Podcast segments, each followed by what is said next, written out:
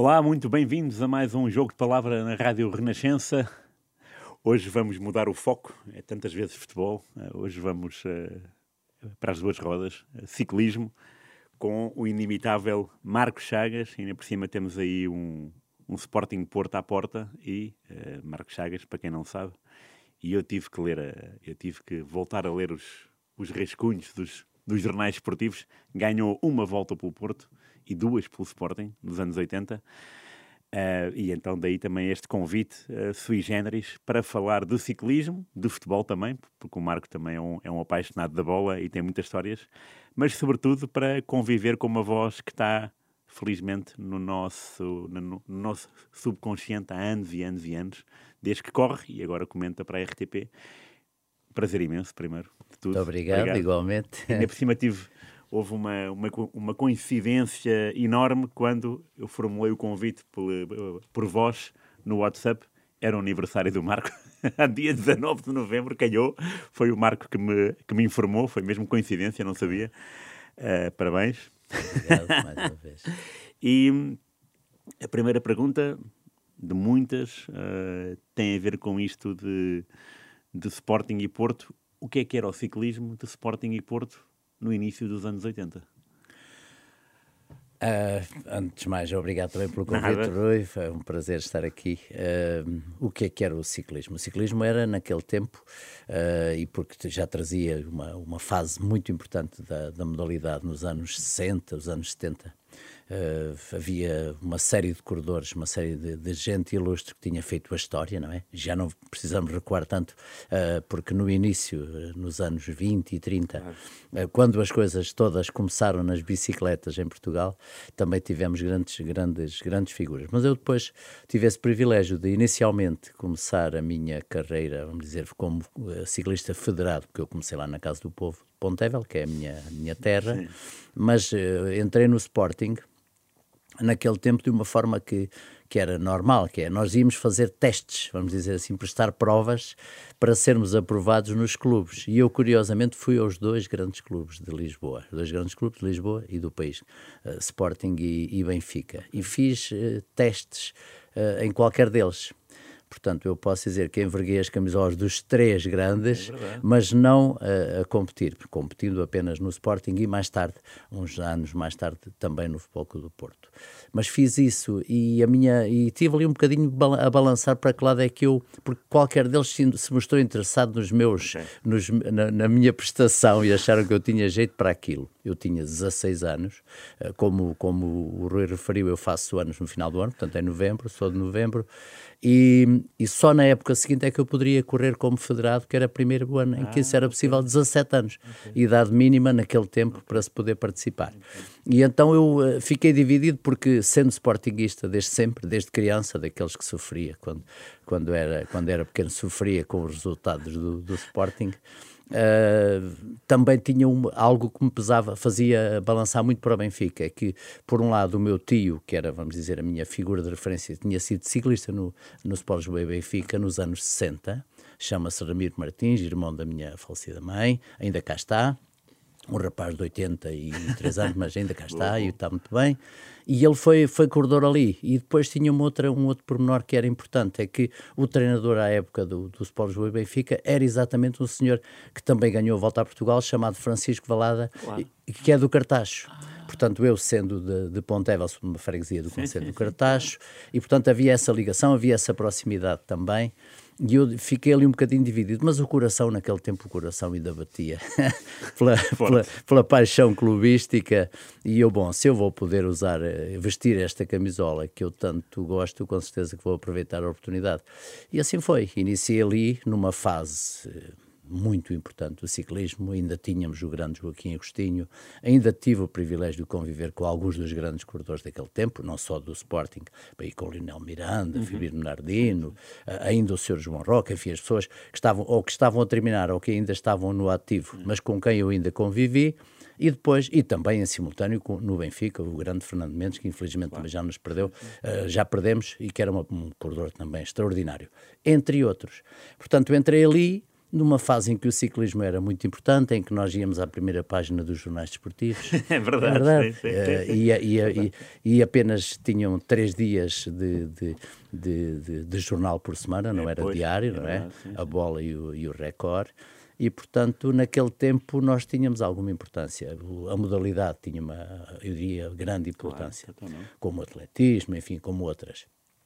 As coisas mudaram, mas não, não vou esquecer nunca que tanto no estádio de Alvalade, na altura, quanto no estádio das Antas, alguns anos depois, que eu, pelo meio ainda, depois o Sporting deixa a modalidade com o 25 de Abril, porque eu começo exatamente no ano da Revolução, começo a correr em 74, e portanto aí há depois todas aquelas alterações e movimentações a nível, a todos os níveis, todos, não é, do nosso sim, país, claro. e isso implicou o fim da, da modalidade em 1975 no Sporting, e depois nós tivemos que rumar a outras paragens, cada um fez a sua vida, alguns ainda uh, nos mantivemos juntos noutras, noutras equipas, outros uh, fui encontrando, enfim, uh, percursos que se foram, que se foram diversificando, alguns que ficaram pelo caminho, infelizmente, porque também nem toda a gente tinha capacidade para fazer face às dificuldades que havia no momento. Eu próprio eh, graças ao apoio dos meus pais, eh, eh, também eles pessoas muito humildes, mas que adoravam a modalidade e havia essa ligação já de familiar e tudo isso. E o meu pai sempre foi um apaixonado pelo ciclismo, a minha mãe sendo irmã de um, de, também de um, claro. de um antigo corredor, enfim, havia ali uma ligação muito grande e eles ajudaram muito e só assim eu também consegui ultrapassar essa fase muito complicada, trabalhando, treinando, enfim, e depois é o percurso que, que as pessoas sabem até aos 33 anos de idade, mas isto, referindo ainda, e porque o Rui perguntava, a vivência daquele tempo, tanto no estado de Alvalade como ainda no estádio das Antas, com os meus colegas, com as outras modalidades, tudo isso são coisas que eu não vou esquecer claro, nunca. Imagino deve ser uma, uma alegria imensa entrar num estádio e ver eh, jogadores de futebol, de hockey patins, Sim, de atletismo. O próprio convívio eh, fora das competições, porque repara, nós, eh, os nossos, o lar, nós chamamos é, assim, não é? Era debaixo da, das bancadas dos estádios, tanto em Alvalade quanto nas Antas, e portanto nós passávamos ali muito tempo e convivíamos com alguns, não os do, do futebol, o pessoal topo já era mais difícil. Mesmo assim, e em particular no Futebol do Porto, queria até algumas uh, amizades, e, porque convivíamos mais uh, no estádio, ali próximo, ali na, na Praça Velasco, que era um sítio claro. onde nos encontrávamos muito, ali, havia ali uma confeitaria onde lanchávamos, e, e, portanto deu para ter algum convívio também com as grandes figuras do futebol daquele tempo. Já agora quais? Ah, tipo, recordo-me perfeitamente do Romeu, do Tibi, Guarda-Redes, eh, recordo-me do Bibota, o Fernando Gomes, que é exatamente de, era, de, e felizmente perdemos-lo também uhum, recentemente, da minha idade, um, um conjunto. Da sua idade e do seu dia e mês. Exatamente. Uh, dia 19 de novembro, eu nasci nesse dia, ele também, mesma data, infelizmente também já, já não está entre nós. Mas, uh, enfim, um conjunto de corredores, de jogadores, que, que, junto com os corredores, com o pessoal do atletismo, com toda essa gente, eu tive esse privilégio de conviver aqui ao lado com o grande Carlos Lopes, com o grande Fernando Mamed para além, claro, do incontornável Joaquim Agostinho, que convivia menos porque ele, como sabe, dividia a vida entre Sporting e também a equipa francesa, onde, onde, onde, correu a partir de 69, e, portanto, era uma, diferença, uma relação menor que eu só consigo depois cimentar quando, em 1980, eu fui correr para a França na mesma equipa que ele, aliás, a convite dele. Ok. E, e, mas esses encontros no ar eram fortuitos, não eram, não eram combinados. Tanto o Marco tinha um horário de treino, Digo eu, pergunto eu. Um horário de treino e também estava lá o Fernando Mameda ou o Carlos Lopes. Ah, sim, regularmente. Eram coisas. Regularmente. Nós, nós fazíamos, por exemplo, aqui em Alvalade, tínhamos eh, obrigatoriamente que ir a. Que ir a que ir a, ao, duas, duas vezes por semana tínhamos que ir a treinos uh, conjuntos. Portanto, nós, a meio da semana, fazíamos a viagem. No meu caso, vinha de autocarro, outras vezes vinha de bicicleta e trazia um saquinho às costas. A à quarta-feira. Ah, sim. De Pontevel de Ponte... para. Claro, para servia de treino, não é? e não havia também o, a intensidade de, de trânsito que existe sim, hoje. Sim, e, portanto, sim. a estrada, mesmo com muito trânsito, era, era bem mais fácil de fazer. Mas fazia isso regularmente. Vinhamos treinar à quarta-feira ou à quinta, dormíamos, portanto, de véspera e depois no final de semana, se não havia ainda competições, voltávamos a treinar em conjunto. E depois havia aqueles estágios, e eu costumo dizer que eu passei durante, nós todos, eu e os meus colegas uh, desse tempo, passávamos semanas debaixo daquelas bancadas dos estádios. E, e nos dias de jogo, não porque uh, normalmente ao íamos ver o jogo, aquilo, o barulho era, era, de tal forma que também não estava muito bem no, naquilo que eram as nossas, os nossos locais de, claro. de repouso. Sim, sim. Mas o convívio, esse era exatamente na, na zona do estádio. Recordo que o Sporting, tal como o Futebol Clube do Porto, tiveram pista de ciclismo à pois volta, tiveram, claro. à volta sim, do, sim, sim, do, do, estádio. Portanto, dentro do estádio havia pista, havia campo de futebol, pista de atletismo, pista de, de ciclismo. E, portanto, nós, principalmente no final de época, quando havia as competições de pista, que aconteciam no final de cada temporada, uh, convivíamos aí sim muito com o pessoal do atletismo, muito com o pessoal da, da, das outras modalidades, mas também partilhávamos grande parte da do centro de estágio com alguns jogadores e atletas que viviam ali também. Os gêmeos Castro viveram ali já numa fase mais adiantada, Sim. porque depois é bom recordar que eu volto ao Sporting claro. nove anos depois, 83, que é quando é? o Sporting em 84, 84 que okay. é exatamente o ano em que depois perdemos o, o, o Joguinho Sim. Sim. E, Mas isso vou apanhar também aqueles jovens jogadores, lembro-me do Litos, lembro-me de jogadores que entretanto estavam no, no Júniors, não é? Que estavam sim. a iniciar a sua, a sua carreira, que algumas foram bem, bem interessantes. O Cadete, esse pessoal que vem depois, que tem menos uns aninhos que eu, são, são jovens e eu já estava com 20 e tal anos claro. já a caminho dos 30.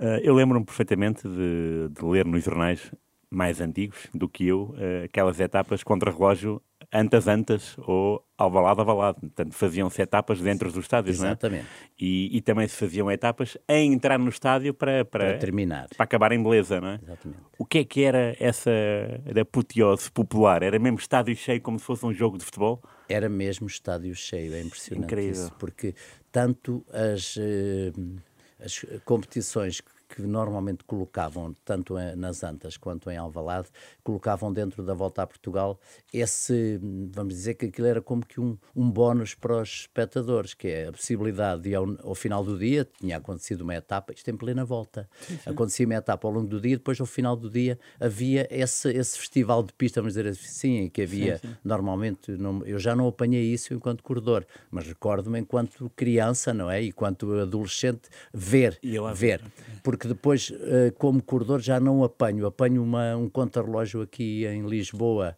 também à noite, mas que partia do estádio, saía, vinha dar a volta ali ao Campo Grande, sensivelmente ali Sim. entre campos, e depois regressava. Sim isso recordo-me que fizemos, e, e nas Antas já não apanho as competições a chegar lá, porque entretanto também aconteceram as alterações, que aliás o próprio Sporting também fez, de retirar, sim, eh, sim, retirar as pista, pistas claro. para, para aumentar o número de, de, de espectadores claro. no estádio. Enfim, isto ainda antes de pensar no, no novo estádio. É? muito antes. Muito, muito antes, antes, muito antes. O Marco falou de nomes uh, transversais uh, do ciclismo português, o João Roque, acima de tudo, né, porque foi um, um, um ciclista que ganhou a reputação por ganhar em, em Portugal, ganhou no Brasil também, uh, Lionel Miranda, Joaquim Agostinho. Uh, o que é que mudou desse tempo para o tempo do Marcos Chagas em matéria de treino, de alimentação, do peso da bicicleta? O que é que... Uh, Explique-me como é que era uh, ser ciclista nesses mudou, tempos? Mudou muito, mudou tudo. Uh, felizmente para melhor. Okay. Uh, hoje as condições dos corredores uh, não têm nada a ver em termos de métodos de treino, acompanhamento, alimentação, material utilizado, ou seja, nós, eu se me recordar que eu tinha uns calções, tinha uns calções, tinham a fazer a época toda. e aquilo eh, é das coisas mais importantes. Quem anda de bicicleta sabe do que eu estou a falar, que é o, o selim, como sabe o selim, o, o, a convivência do selim durante horas claro. com o nosso corpo eh, é fundamental. Tenha ali uma peça que é importantíssima, que é a mais importante, que é o calção, a qualidade do calção, claro, sim, a, aquela sim. estrutura onde, onde se assenta ali a zona do rabo, claro, é? claro. que é muito complicado. Nós tínhamos um calção, aquilo começava a satisfazer ao longo do ano, e, e, era, era, enfim, nem, nem, é bom lembrar disso. Nós tínhamos que comprar eh, desde sapatos, meias, luvas, o clube ou a equipa onde nós estivéssemos dava calção e camisola, mais nada. A bicicleta éramos nós que a tínhamos que adquirir. Os pneus, tudo aquilo que era, Sim. enfim, o desgaste ao longo do ano, éramos nós que tínhamos que suportar. Também. Tudo, tudo, tudo, tudo, tudo. A bicicleta era propriedade nossa. Eu, aliás, ao longo dos anos, que tive uma série de bicicletas que ia acompanhando, eu guardei a última que ficou para a minha recordação, porque as outras comprava, vendia, comprava, vendia. Nos últimos anos, eu, eu desde correr em 90, portanto, parece que foi ontem, já lá vão 33, já fez no dia 5 de outubro, 33 anos que eu deixei de, de ser corredor de bicicleta, já havia eh, e, eh, marcas portuguesas que nos cediam as bicicletas, ou seja, nós utilizávamos e ao longo do ano eh, era eram eles que faziam já essa manutenção, havia já essa, esse apoio, que era uma mais-valia, naturalmente, e aquilo que eu estou a falar em relação a equipamentos, em relação a tudo, claro que as coisas mudaram, claro que a partir dos anos, início dos anos 90, eu próprio senti essa, essa melhoria, e os corredores que vieram eh, depois de mim, naturalmente, que sentiram ainda mais, também em termos de compensação monetária. Claro. Hoje não, hoje não. Hoje, de há uns anos, esta parte das coisas uh, em Portugal, e, e, não só em Portugal, há corredores que ganham muito mal, muito pouco. Ah, é? Muito ainda? Pouco. Ainda. Ainda. E o que é que era o Marcos Chagas? O seu vencimento? Como é que era o vencimento? Era era uma coisa constante anual? O Sim, contrato fazia? Nós fazíamos contratos de 10 meses, ou seja, de janeiro a outubro, éramos pagos enquanto participávamos, aquilo chegava a outubro e acabava a temporada e, portanto, novembro e dezembro não havia, não havia vencimento. E, e não havia também contratos, o que, aliás, eh, sempre achei que era uma coisa que nos penalizava e penalizou claro. na, na, nossa vida e no Sim. nosso futuro, porque não há ali qualquer apoio, nem, nem é uma profissão que tenha qualquer tipo de, de tratamento especial, não é desgaste rápido, apesar de ser desgaste muito rápido, é, não é? Porque nós deixamos aos 30 e que anos, deixamos de competir, mas a vida que é feita depois tem que ser pensada e, e, e, vivida a cada dia, trabalhando, fazendo cada um a sua, a sua, o seu percurso após ciclismo, porque o ciclismo em Portugal não dava para se ficar com, aí com o pé de meio e poder viver pois. o resto da vida, longe disso. E, e quando foi para a França, notou-se essa melhoria salarial ou notou, foi por isso também? Notou, é, é, exatamente também por isso.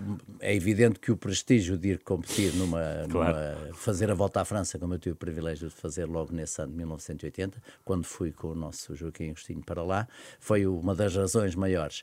Mas também porque, em relação ao ordenado que eu conseguia ter aqui no ano anterior, estamos a falar de 79, uh, consegui que, que, que, ele fosse multiplicado por 4. Portanto, também isso ajudou. Como Mas é o evidente. custo de vida também era, também era multiplicado Sim. por 4 ou não? Em França também não era propriamente fácil a vida, se bem que eu parasse lá pouco. Eh, eu ia para lá quando tinha que competir. Ah, só, Fiz um ou outro estágio na, na, na, sede da equipa, que era Besançon, que era uhum. o senhor Jean de Gribaldi, sim, sim, o famoso claro. uh, Esconde, como chamavam, de, de, de Besançon, que foi o homem que acompanhou quase toda a carreira do Joaquim Agostinho. Aliás, é ele que o, que o vem buscar uh, no seu início de carreira. E eu, quando estive, era também ele o responsável da equipa. Mas nós estávamos lá pouco, mas recordo-me que havia uma série de fatores que nos penalizava bastante, nomeadamente a percentagem que o Estado francês uh, ia ah. buscar em relação a prémios, em relação a tudo o que nós conseguíamos uh, ganhar, Sim. sendo estrangeiros, não é? que era o nosso caso, não havia como hoje este, esta, esta cidadania europeia, era Sim, cada um no claro. seu lugar e nós éramos portugueses, ponto final, e também me recordo que um seguro de vida que tive que fazer no início da temporada, era obrigatório. Aquilo para mim, eu sei que aquilo custou muito dinheiro. eu, falávamos em escudo, sim, não é? Sim. E portanto aquilo custou-me assim um bocadinho de dinheiro. Os francos franceses na altura eram um bocadinho caros mas uh, valeu a pena, valeu essencialmente pela experiência. Só que as coisas mudaram de tal forma, e eu não, não, nunca, esque, nunca escondo nem esqueço isso, que no final dessa temporada, ao contrário daquilo que eu previa, que era fazer uma carreira além fronteiras, uhum. eu uh, um dia estou em minha casa, estava ali a, a, construir a minha primeira casinha, tinha acabado o serviço militar no ano antes, já tinha uma filhota e portanto a vida não era propriamente fácil e aparece-me o senhor Emílio Pinto, na altura treinador do Futebol do Porto, e o senhor Aníbal Fernando, que era o responsável da secção. Estamos a falar do final de 1980. E eles aparecem com uma proposta muito, muito tentadora. Muito tentadora. De tal forma que eu, eh, que inicialmente recebi, enfim, eh, simpaticamente claro. e tal, mas sem qualquer eh, compromisso, pensa, não é? Não, isso, claro. isso é eu pensar que, ah, não, nós estamos aqui para que tu vais uh, para o foco do Porto. E eu, pá, não, respeitando-me, dizer, pá, vocês vão compreender, eu estou a correr em França, não vou, não vou estar a trocar, sabendo que aqui nem sequer na altura havia profissionalismo, as coisas estavam ainda numa fase muito complicada, enfim, de, devido às tais alterações, deixou de haver profissionalismo, com, com o 25 de Abril, tudo aquilo depois demorou a, a, a voltar a, a alguma normalidade. Uhum. E, portanto, quando eles dizem, não, mas é que nós não queremos que tu vás, aqui é que é o teu lugar, aqui nós queremos é que tu fiques cá, uh, tu tens é que estar aqui, porque o ciclismo português precisa e, o Futebol do Porto quer que seja assim. E fizeram-me realmente uma proposta que me, que me abanou, que me fez falar uh, pessoalmente com o Joaquim Agostinho, na altura não havia telemóveis, ele na altura eu falei com a esposa, ele estava em França, esperei que ele viesse, fui ter com ele ao aeroporto e apresentei-lhe a situação, o que estava a passar. E recordo-me dele me dizer: O Marco, tu é que sabes, mas eu vou tentar que o Jean, o Jean, sim, sim, sim. Jean consiga melhorar um bocadinho o teu, o teu. Porque eu não queria que eles me dessem igual, mas pelo menos que melhorassem um bocadinho para não sentir tanto aquela diferença, claro. que era grande. Uh, mas olha que não deve ser fácil e até porque pouco mais do que isso ganho eu. eu. Nunca me esqueço do que ele, do que ele me disse naquele, naquele dia. E o Joaquim Agostinho era só um dos melhores corredores do mundo, não é? Como nós sabemos, e foi. Uh, e naquela época era uma das grandes figuras. Ele tinha outro tipo de, de, benefícios, vamos dizer assim, pela sua qualidade, no que se refere a contratos, já às aquelas competições que existiam após a Tour de França, em uhum. que ele uhum. participava, e isso sim, havia uma, uma boa compensação monetária para ele, okay. mas uh, nunca me esqueço disso e aquilo abanou-me.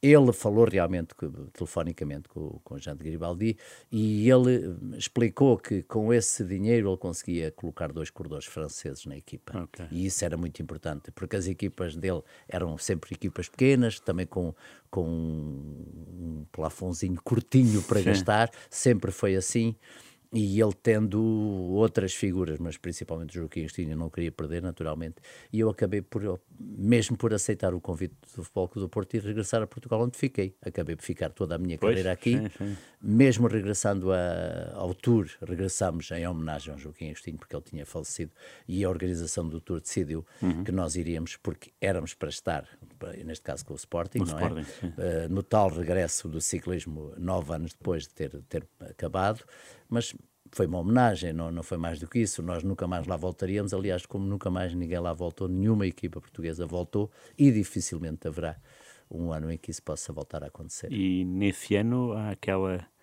grandiosa memória da vitória do Paulo Ferreira. Numa, é numa verdade, fuga. É verdade. O Paulo uma fuga de muitos quilómetros, não é? É uma fuga daquelas etapas enormes que havia. A volta de 84, uh, os tours de, de, daquela época tinham, em relação à atualidade, no mínimo mil quilómetros mais ou seja, as etapas eram muito maiores. Okay. Depois, até pela evolução do próprio ciclismo, os problemas que pelo meio foram acontecendo e que a organização e o ciclismo, a União Ciclista Internacional também, uh, em termos gerais, percebeu que tinha que haver aqui uh, o diminuir da dificuldade, aquelas etapas gigantescas, 250 ou 260 km, deixaram de deixaram. acontecer ao longo do Tour e baixaram muito. Mas naquele tempo era muito assim. E essa volta foi mesmo em relação ao que eu fizer em 1980, teve muito mais quilómetros, etapas verdadeiras maratonas. E o Paulo entra numa dessas com dois franceses e, como ele costuma dizer, enganou-os, é? enganei-os bem. Eles foram, eles achavam que ele, pronto, ia ajudando, mas não ajudava tanto quanto os outros,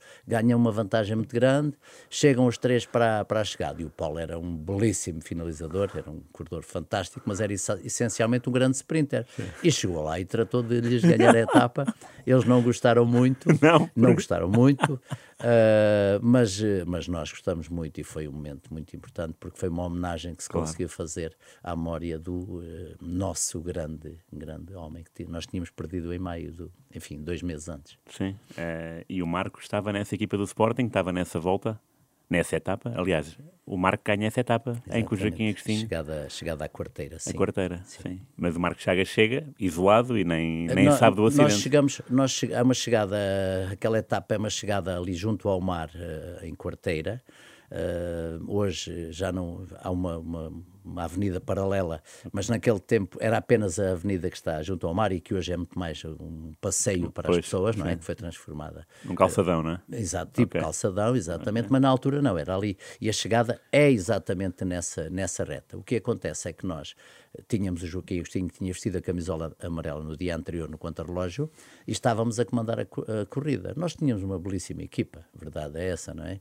E chegámos ali a corrida, uh, tinha duas etapas nesse dia, lá está, à parte da tarde havia uma, um, uma pista, creio que em Lolé, Uhum. Lolé a Tavira, mas creio que em Lolé, porque nós chegámos em, em quarteiro e portanto terá sido uh, da parte da tarde em Lolé, havia muitas vezes essas meias Sim, é etapas é e, e nós Nessa etapa acabamos por controlar bem a etapa, ela era relativamente curta, não tinha grandes dificuldades, e chegamos, e eu vou ganhar essa etapa ao sprint. Portanto, chega toda a gente, só que o pelotão vem alongado, e é, enfim, a felicidade que toca é que vem então, pelo que me é contado, não é? Porque eu estando na frente não claro. percebi, uh, vêm dois cães, eh, um atrás do outro, que vêm, entram, entram dentro do pelotão, e portanto é o nosso Joaquim Agostinho que toca num deles e, portanto, acaba por cair. Inicialmente, quando eu corto o médico volto, eu sou o Agostinho caiu, eu volto, estou ali com ele, eh, pronto, há que, todas aquelas imagens que existem, não é? Da, da, da, sua chegada, do apoio de dois dos meus eh, companheiros na altura, o, o Benjamin Carvalho e o também já infelizmente desaparecido nosso companheiro José Amaro, que o vem, vem a amparar, ele corta a meta, senta-se ali, molham-lhe a cabeça e tal, e inicialmente pensa-se que é apenas mais uma queda, não é? Porque o Joaquim Agostinho tinha o hábito de cair, não é? Caiu muito, como sabe, ele já tem um início de carreira tardio, tardio uh, sem técnica, não, não, não fez a escola, vamos dizer assim, de, de correr de bicicleta, porque começou aos 25 anos. Mas uh, pensa-se que é apenas mais uma queda, ele próprio terá pensado isso, não é? E em vez de. Porque a ambulância chega logo ali. E nós não sabemos se isso não terá sido o, o fez a diferença, porque ele não quis ir para o hospital, não, hotel, e levar-no para o hotel. Eu vou fazer a cerimónia protocolar, uhum. uh, termino, pego na bicicleta e vou, porque estávamos ali numa residencialzinha, ainda em, em quarteiro, e portanto fui de bicicleta para lá e fui à procura para, para ver onde estava, porque nós tínhamos ali apenas aquele espaço de, de descanso, vamos dizer, não é? Porque depois tínhamos outra etapa e, e eu fui ver qual era o quarto em que ele estava, lá na relação do, do na entrada do hotel, vi qual era o quarto estava, estava um outro companheiro com ele, que era o Benedito Ferreira, Sim. e ele, a última vez que eu vejo Joaquim Agostinho em, em vida, ele ainda está com a camisola amarela vestida, os calções, e está com um saco de gelo na cabeça, estava de, deitado de barriga para baixo, assim, atravessado na cama, sem os sapatos, e estava ali supostamente a descansar, não é? A recuperar da, da, da pancada. E eu pergunto, eu, e, e, o que é que lhe o que é que lhe está a doer? Ele disse a cabeça, porque ele não tinha nada, era uma coisa insignificante, ali uma pequena uh, lesão, mas problema era interno, claro, não é? Ou seja, sim, o derrame sim. interno. E ele diz-me a cabeça, só me disse a cabeça, dói muito a cabeça. Mas eu, houve um pormenor que me, que me fixou, enfim, custa-me sempre falar disto e, e faço hoje. Eh, eu, não percebendo nada, percebi que ele não estava bem porque o, o olho dele, não me, quando o olho me sentiu e que eu falei, ele passou, mas não me fixou, ou seja, ele não uh, senti que, não, que já não estava bem. E a verdade é que o conta o, o Benedito é que ele ainda se tenta levantar para ir à casa de banho e é quando se tenta levantar que começa a cambalear, ele chama depois então o enfermeiro que nós tínhamos na equipa e o senhor Manuel Graça que era o Sim, responsável não. da equipa e depois já aquele percurso que se sabe, enfim, que, que foi uma coisa que nos eh, marcou porque o Hospital de Faro não tinha as condições para, para naquela época, né? em Sim, 1984. Uh, eh, e ele vem e só chega ao Hospital de Santa Maria muitas horas depois, demasiado tarde. Claro. O que é que o distinguia como ciclista e como pessoa? Olha, como ciclista ele era um fora de série, portanto aquele homem era um fenómeno, aquele homem tinha umas condições físicas que nenhum de nós tinha. Mas desde sempre, nasceu assim? É nasceu é assim, nasceu assim. Aquilo era um, um rapaz que era trabalhador no campo, mas que, enfim, tinha. Eu costumo. Ele tinha, tendo a minha altura, ou seja, um tipo de 1,70m, pequeno, relativamente pequeno, mas tinha um caixote, né, como costumamos dizer, tinha uma. Assim, uma caixa Uma caixa, uns músculos. Eu, a primeira vez que lhe mexi, assim, na brincadeira, quando ele estava uma vez eh, na massagem lá em França, e que lhe mexi nos, nos músculos, nos gêmeos, eu nunca tinha visto nada igual. Eu quase não tinha. tinha pernas, mas as minhas pernas eram. As pernas, aquilo não, aquilo era um, parecia veludo, está a ver o que é os músculos estarem ali todos definidos, aquilo era um, um transportador de oxigênio, uma coisa é, fantástica. E ele tinha uma capacidade de oxigenação e devia ter um VO2, que é aquilo que se mede para a capacidade do uhum. atleta uhum. uh, de alta competição. Neste tipo de esforços é fundamental, devia ter altíssimo e, portanto, ele uh, mergulhava no mar e, e bom, eu, as conversas eu podia ficar aqui o dia todo a contar, acho bem, acho bem. no início, no início da, da época em, em França nós fizemos um estágio na Côte d'Azur, era Sim. habitual, as equipas juntavam-se maioritariamente ali e começávamos ali a temporada, começavam ali e, e eu tive esse privilégio também de lá estar. E ele lá levava um, umas barbatárias, ele adorava o mar e adorava caça, fazer a caça, caça submarina. submarina. Okay. E lá levava o equipamento. Ah, este mar aqui, isto não tem nada, mas pronto, vamos lá. Uma tarde em que a manhã tinha sido mais tranquila de treino e ele foi até, foi até ao mar e levou aquilo. E eu fiquei ali sentado. Em fevereiro não há propriamente gente no mar, não é? E portanto eu sentei-me ali e fiquei. Quando ele lá ajeita aquilo, tinha uma, uns óculos, um tubo Sim. e. E, e, uma, e, uma, e aquela coisinha uma espingarda, de, uma espingarda de, de, de de, de, pressão, não é? Que Sim. faz, eh, que eu não, também confesso que não era bem a minha, não era nem é a minha especialidade, mas percebi que ele ia tentar encontrar alguma coisa lá naquele mar. E eu fiquei ali sentado a ver, mas fiquei, mas depois apanhei um susto, porque ele, depois de se ajeitar, mergulhou e nunca mais vinha cá acima. E eu fiquei preocupadíssimo, aconteceu alguma coisa aconteceu alguma coisa, não pode, ninguém, ninguém está tanto tempo debaixo d'água, não pode. E eu começo a olhar, eu não falava nada francês, né? estava no início, foi a minha primeira abordagem, vamos dizer assim, Sim. naquele grupo ali numa praia deserta e aquele que era o meu grande herói, a grande figura do, do, do, do ciclismo e também do desporto português, não é? Eu, assim, acontece aqui alguma coisa, o que é que eu vou fazer? Tenho que ir à procura de socorro. E passado não sei quanto tempo, para mim foi uma eternidade, ele vem cá acima, coisa, ajeitou outra vez, e eu, ah, cá longe, não é? Ah, você está, está bem, está bem, ele, ah, tudo bem, assim, bem. Ele lá andou mais um tempo e tal, depois eu eh, tranquilizei, não é? Percebi que aquilo era mesmo assim e quando ele volta à terra eu disse, é pá, mas Augusto, desculpa, nós chamávamos de Augusto, desculpa lá, então, mas você, como é que conseguiu, onde é que você está? Você. Ah, ele riu-se, ah, isso é normal, eu na, quando era na guerra eu é que também mergulhava para ir buscar os peixes, quando eles andavam na, na eles chegavam lá, largavam uma, uma bombinha e depois ia buscar os peixes, não é? Eu é que ia buscar os peixes lá naqueles rios enormes de, de Moçambique, portanto, era uma pessoa assim.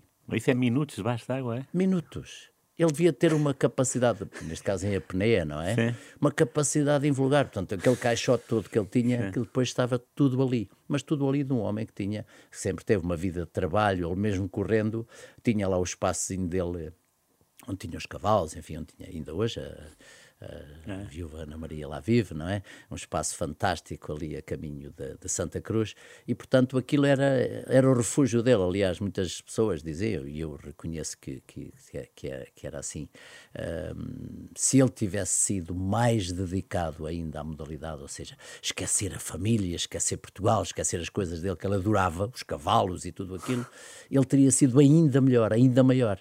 Mas o Joaquim Agostinho era assim, um caso único. Como pessoa, das pessoas mais incríveis que eu conheci, uh, com uma simplicidade e com uma maneira de ser muito também com uma, com uma personalidade forte, é verdade. Mas uma pessoa que, ao contrário daquilo que algumas, uh, enfim, se calhar mais, mais línguas, pessoas, ah, ele era burro. Não, de burro não tinha nada, ele era uma pessoa extremamente inteligente, só que a sua vida tinha sido de trabalho e de repente eh, entra num mundo que é completamente distinto daquele que, que, que ele vivera até aquela altura Sim. e que o tornou depois na grande figura que foi, a nível nacional, um dos maiores atletas sempre do nosso, do nosso país, e isso ninguém lhe vai retirar, claro. e também a nível internacional, aquilo que ainda hoje o nome de Joaquim Agostinho representa no ciclismo internacional, em particular na Volta à França, claro, onde ele foi uma das grandes figuras. Claro. O, o, o Marco, na, nas voltas à França que correu, chegou a ver eh, a rivalidade Merckx-Joaquim Agostinho?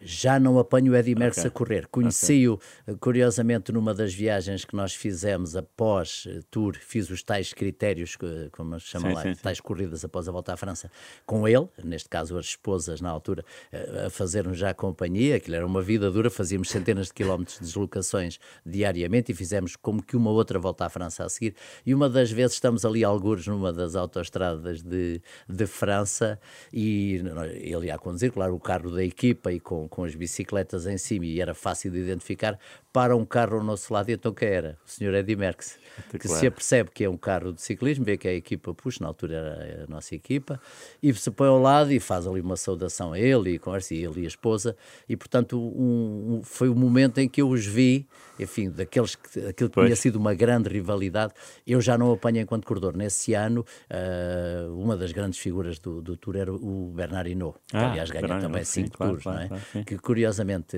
abandona essa volta à França, também é uma história muito, muito gira, porque ele abandona a volta à França de camisola amarela. Ele estava com uma lesão no joelho, que posteriormente o obrigou a uma cirurgia, e viu que não estava em condições, porque estávamos uh, nas montanhas, era um ano, foi um ano muito, muito, muito chuvoso, foi uma, uhum. uma volta à França muito dura, por isso ele, aliás, ele esteve aí no, numas comemorações da Federação, e eu falei nesse tour, e ele, oh, isso, só chuva, só chuva. E para ele foi marcante que ele teve que abandonar, e o vencedor final foi o Joop Zotemelk. Okay. Aliás, era um homem que já tinha feito diversas vezes segundo e foi o único tour que conseguiu ganhar, foi esse. Foi esse. Uh, por falar em, em, em, títulos, o Marcos Chagas ganha pela Marco Jeans, pelo Porto e duas pelo Sporting, são quatro, Exatamente. não é? E é verdade, o que eu vi, nunca acabou em segundo e terceiro. Quando, quando acabou no pódio, foi para ganhar. É, eu tenho uma série de resultados nos primeiros lugares. Eu, a primeira volta a Portugal que vou, sou sexto classificado, que é ali uh, após 25 de Abril, lá está, já numa equipa pequenina, chamava Costa de Sol, que foi criada ali com elementos que tinham saído do Sporting e outros do Benfica também, criaram aquela equipa. Enfim, um senhor que gostava muito de ciclismo criou ali aquele, aquela equipa. E eu faço sexto lugar. Depois, no ano a seguir, faço quinto lugar. Depois eh, há ali uma série de. Depois vou para a França, não é? Pelo meio à volta de 79 é que eu ganho, mas sou desclassificado na semana a seguir, pelo, pelo doping. E, portanto, depois há ali um conjunto de anos em que eu ganho 82, 83. Eu fui 81 para o Foco do Porto, não ganho eu, mas ganho o Manel Seferino, que era meu colega de Sim, equipa. Nós tínhamos claro. uma belíssima equipa. E ele, no primeiro dia, a caminho de Vila Real de Santo António, ganhou 12 minutos o pelotão e acabou ali a ah, volta. Foi. Portanto, foi só gerir pois. e nós fizemos uma belíssima volta e o Zeferino foi o grande vencedor. Depois eu ganhei 82, então, pelo Foco do Porto. No ano a seguir, Uh, enfim, temos ali um convite e vamos para a Maco Guinness. Porquê? Porque era esse senhor que me contactou na minha casa no final de 1980, tinha entretanto saído do Foco do Porto. Nesse ano começou a era Pinto da Costa, okay. que dura até hoje, não Sim, é? Exatamente. E portanto, não, enfim, eh, não tendo nada contra, eu ainda apanhei o presidente anterior, o Américo que, Sá. que era Américo, o Dr. Américo Sá, e depois há esta transformação. E pelo facto de ter havido alterações na, na própria estrutura da, do clube, esse senhor saiu ele que era chefe de secção saiu, e é ele que é convidado por uma empresa, enfim, que se chama chamava, já não existe, Macoaginos, na é. Trofa, que pensam em fazer o ciclismo. E ele vem ter comigo, nós começamos a pensar, é pá, mas isto do nada e tal, ah, mas uh, vamos conseguir criar as condições. E criaram. Criaram as condições, eu consegui trazer três dos meus eh, colegas, ou seja, raptei mais três do Foco do Porto, o Eduardo Correia, o, o Manuel Seferino, lá está, e também o, o, saudoso José Amaro. Nós saímos os quatro e, e acabamos por depois, num conjunto de outros corredores que foram ali uh, encontrados, ganhar essa volta e fizemos uma belíssima época. Só que aquilo era de dois irmãos, um, pelos vistos, gostava muito de ciclismo, o outro foi presidente do Tirsense uh, ah, do futebol okay. e havia provavelmente outra, outra ideia. E para para nosso espanto e para nossa grande surpresa, eu devo confessar que foi dos dias mais tristes da minha vida. Nós estamos numa festa de Natal a pensarmos, bom, é o convívio, tudo isso, e depois preparar o novo ano. Não, e o administrador, quando faz o seu discurso e de repente diz, meus amigos e tal, foi um prazer, mas isto acaba aqui. Bem, imagine, nós ficamos. Uh ficamos muito, eu fratei-me de chorar, não, não tenho problema nenhum em dizer claro. isso, porque era, era, um, era um projeto muito interessante, muito Sim. aliciante, tínhamos condições boas, uh, criaram lá um, um, centro de estágio nas próprias instalações da empresa, que tinha mais de 500 funcionários, era uma coisa grande na altura, de, de calças, jeans, enfim, de roupa, e, e, aquilo era uma coisa fantástica, e de repente tiram-nos completamente o chão de baixo, foi, foi uma tristeza. Mas, olha, foi também depois coincidente, coincidente com o regresso do Sporting no ano a seguir. E é quando eu volto então a, ao Sporting, não é? Neste caso ao Alvalade. E é uma foto muito... que tem um simbolismo, está carregada de, simbolismo e que há pouco até o, o nosso produtor, o Rui Glória, uh, tá, tinha ali no computador, que é o, o Joaquim Agostinho com o Marcos Chagas, na pista de José Alvalade. Uh, o estádio está cheio, era um jogo de futebol. Um foi uma Sporting Benfica. Sporting um Benfica. Sporting Benfica. Ok, ok.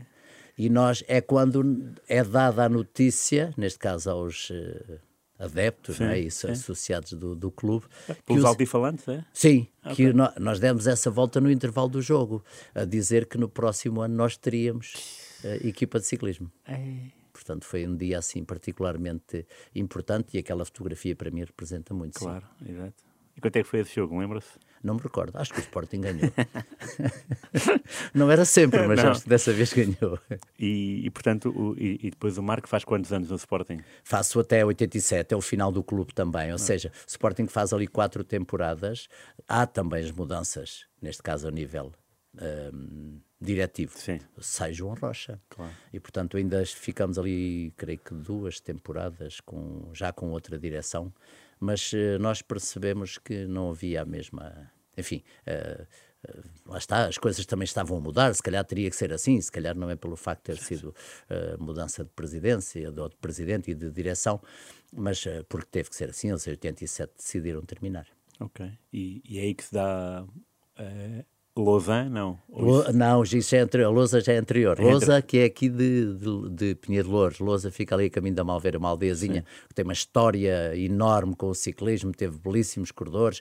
Teve um que ganhou a volta a Portugal também, o Adelino Teixeira. Enfim, ah, sim, Lindo Teixeira. É, é, portanto, é uma equipa sempre que inicialmente chamava, foi durante muitos anos, Lousa Trinarãs. Trinarãs, Era uma, claro. uma marca que, é ali da, que era ali da, da venda do Pinheiro e, portanto, um senhor que eu também tive o privilégio de conhecer.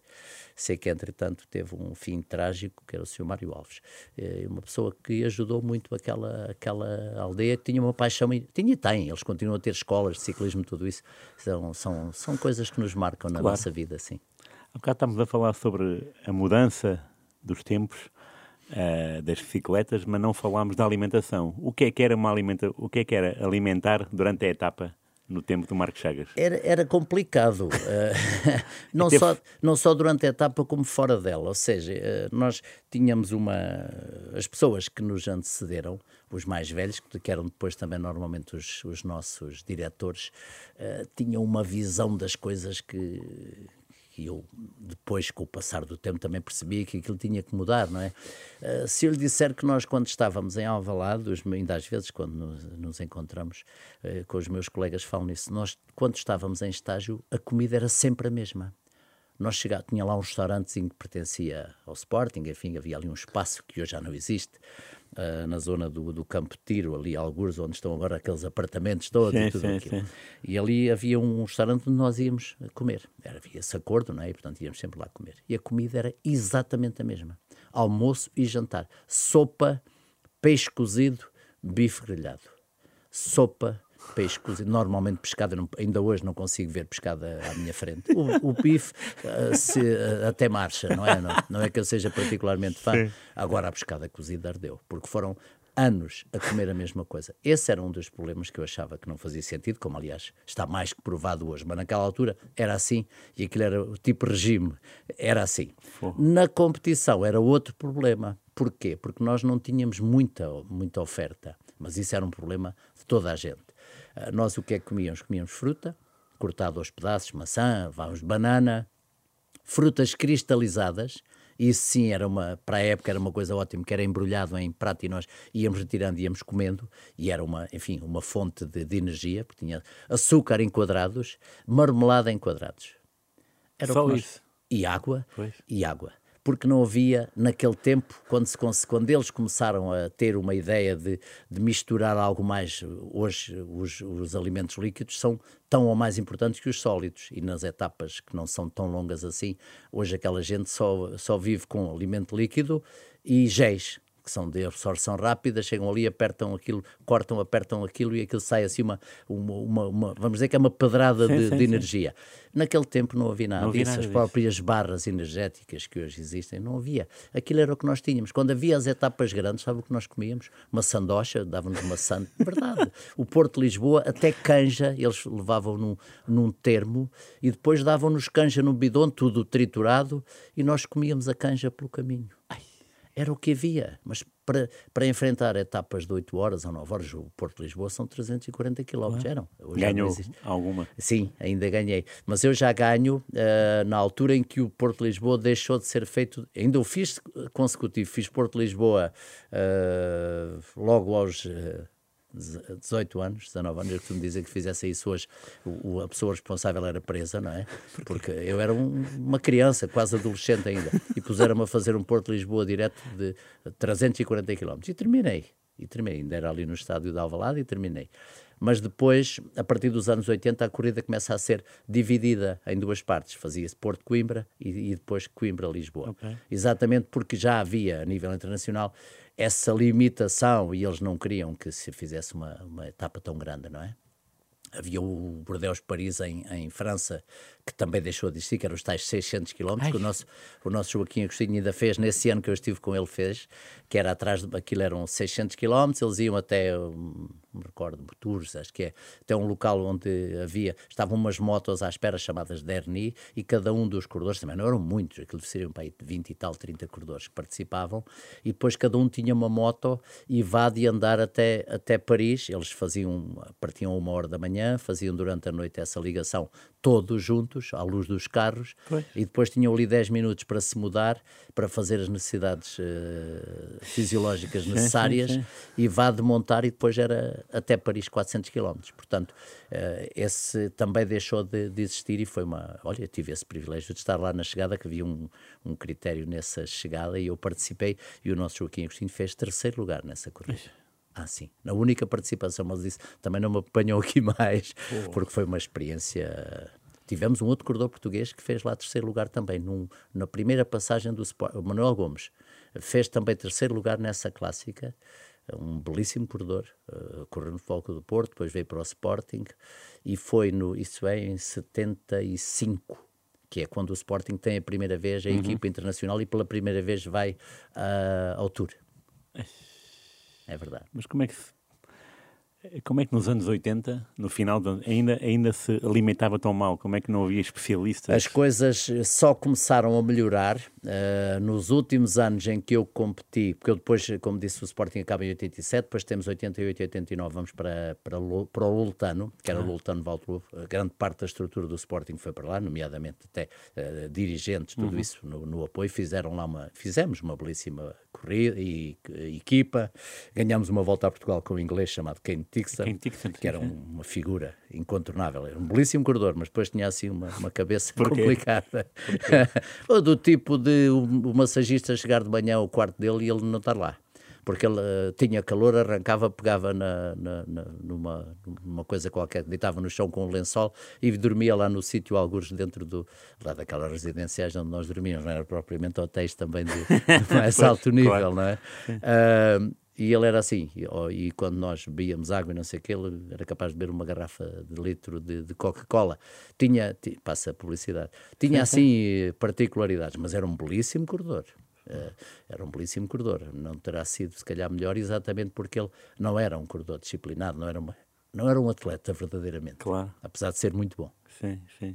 Mas estamos a falar sobre, sobre a alimentação. Sim. Que e isso, aí, isso aí, aí notou-se, começaram a chegar coisas uh, de nível internacional. Uh, algumas marcas começaram a criar e a, e a transportar, porque nós eh, sempre fomos aqui o cantinho, claro. não é? Um sim. bocadinho longe da, sim, sim, dos centros. Quando nós íamos competir, e eu ainda nesse período ainda vou além fronteiras pela seleção, ainda participo em algumas corridas, principalmente pela, pela, pela pela seleção portuguesa, e, e, nós começávamos a ver que aquela gente já tinha barras para comer, já tinha outro tipo de alimentos. É quando então nós começamos também a ter essa, a chegar cá essas ofertas, os próprios hipermercados começam também a ter já uh, oferta de, de coisinhas que parecendo hoje são vulgares, não é? Sim, aquelas, não é? Claro. aquelas barras de cereais, tudo isso, na altura, como não havia nada, o que começou a chegar foi muito importante. E também o, os alimentos líquidos foram muito, muito importantes também. Portanto, batidos, era? Sim.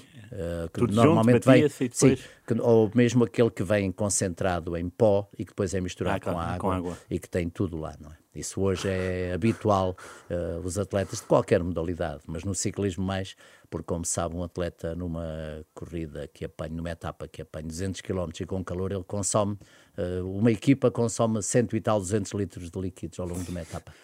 Portanto, tem que dar uma média de mais de 10 litros por atleta. Claro. Entre o que bebe e o que gasta para se molhar sim, sim. com água, tudo isso. A média, nós eh, fazíamos isso. Eu ainda fui diretor desportivo depois durante um tempo e era uma coisa assustadora por vezes vermos os, o tempo, a, a, as coisas a desaparecer e ainda a faltar às vezes para fechar o, o abastecimento líquido e nós não termos para, quase para dar, porque tudo o que levávamos era consumido pelos atletas. Oh. E eu sei que o Marco ainda, ainda, ainda corre, uh, tem dentro de si uh, o bicho da competição, ainda bem. Um, também consome durante as etapas isso? Uh, sim, agora? sim, sim. Eu, eu vim recentemente, fui com mais uns amigos, uh, fomos fazer o Brasil Ride, que é uma, uma competição fora de estrada, das mais duras, das mais importantes do, do, do BTT, feita em bicicleta todo o terreno, na, na Bahia.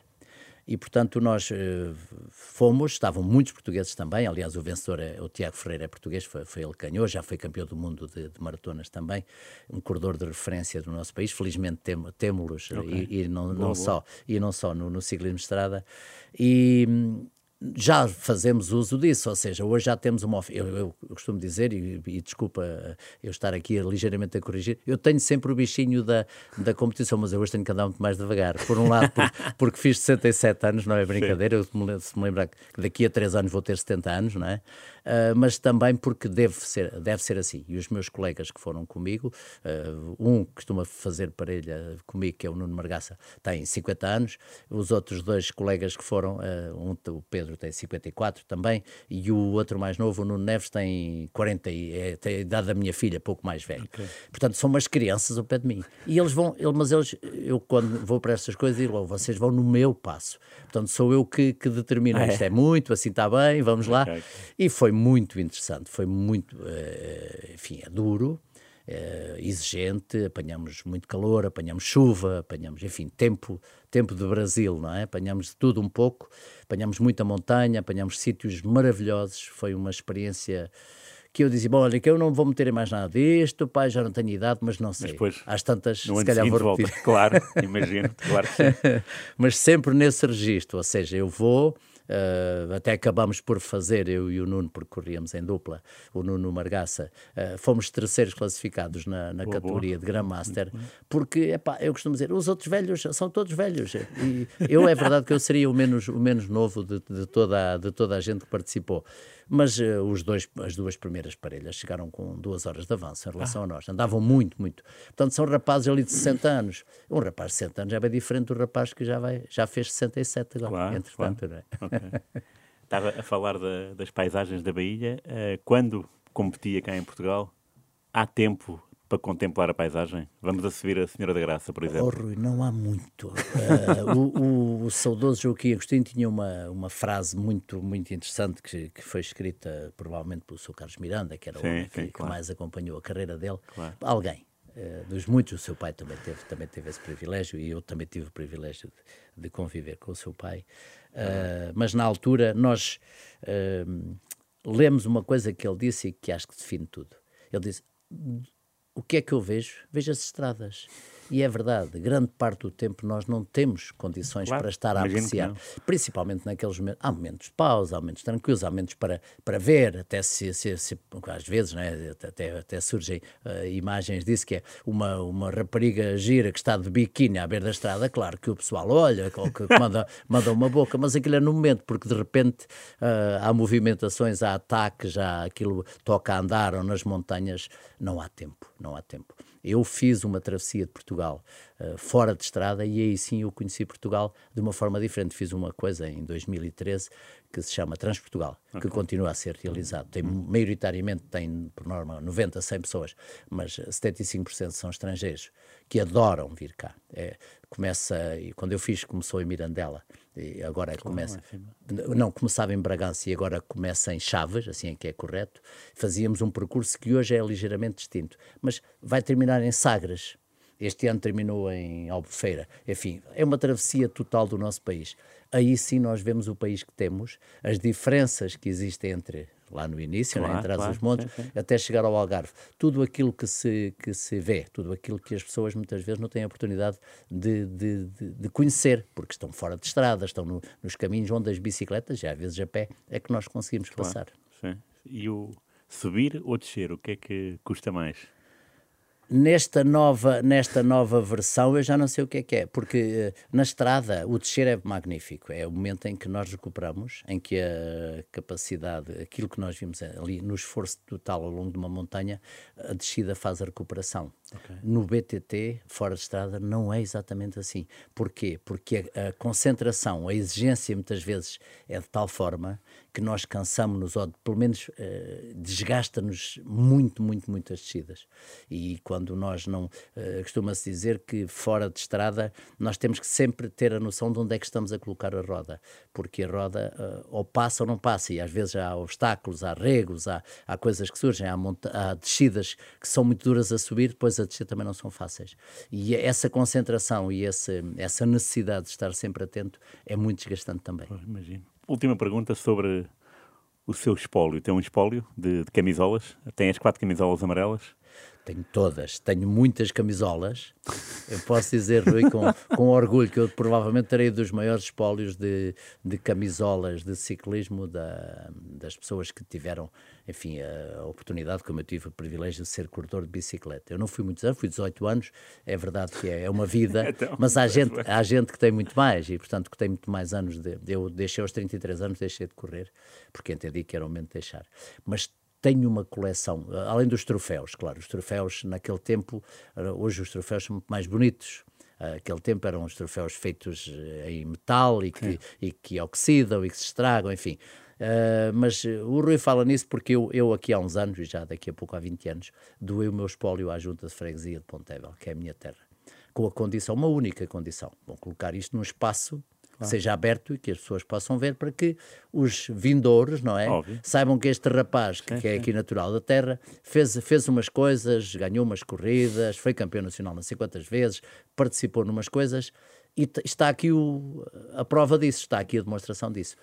E até hoje aquilo continua guardado eu as camisolas, que foi o que o Rio referiu, que são para mim a minha principal claro. uh, coroa de glória, vamos dizer, porque eu tenho todo o tipo de camisolas, amarelas, verdes, azuis, todas as equipas que, que, que, que representei, não é? E foram algumas, e depois também uma ou outra que me foi dada. Ou seja, nós tínhamos o hábito, os colegas, quando ganhavam, por exemplo, uma determinada classificação, eh, quando tinham, dividiam pelos outros. E okay. eu fazia isso nas minhas amarelas em relação aos meus companheiros de equipa, e alguns também o fizeram fizeram em relação a mim. Portanto, eu consigo ter um espólio de camisolas fantástico, mas está guardadinho em casa da minha filha. Pois, acho bem. Porque senão corria o mesmo risco, que é, uh, eu não, não faço ideia onde as coisas estão, estarão guardadas numa caixa, algures, lá no, num armazém da Sim. Junta de Freguesia. Mas é isso, promessas em vão, não é? Sim, e isso já, já ultrapassou uma data de, de presidências, de pessoas que vão passando pelo Executivo, os problemas mantêm-se, a Câmara do Cartacho, enfim, para quem não sabe, é das que têm tido maiores problemas financeiros dos últimos anos e, portanto, eu compreendo isso. Há outras prioridades. Agora, deixa-me triste. Se calhar um dia vamos esperar que ah, o gajo bateu a bota, então a seguir nós vamos tratar de arranjar nada um museu. Disso, nada disso. Tem que ser antes. Tem que ser antes. Provavelmente não será, mas também não me preocupo muito. muito bem, olha, obrigado, Marco, pela sua obrigado, simpatia meu. contagiante. Uh, jogo de palavra uh, dá para assistir na, no site da Rádio Renascença, rr.pt e também no YouTube. Uh, para quem nos queira seguir, temos muitos ilustres. O último foi Marcos Chagas. Obrigado, grande abraço. Um abraço para si, Rui.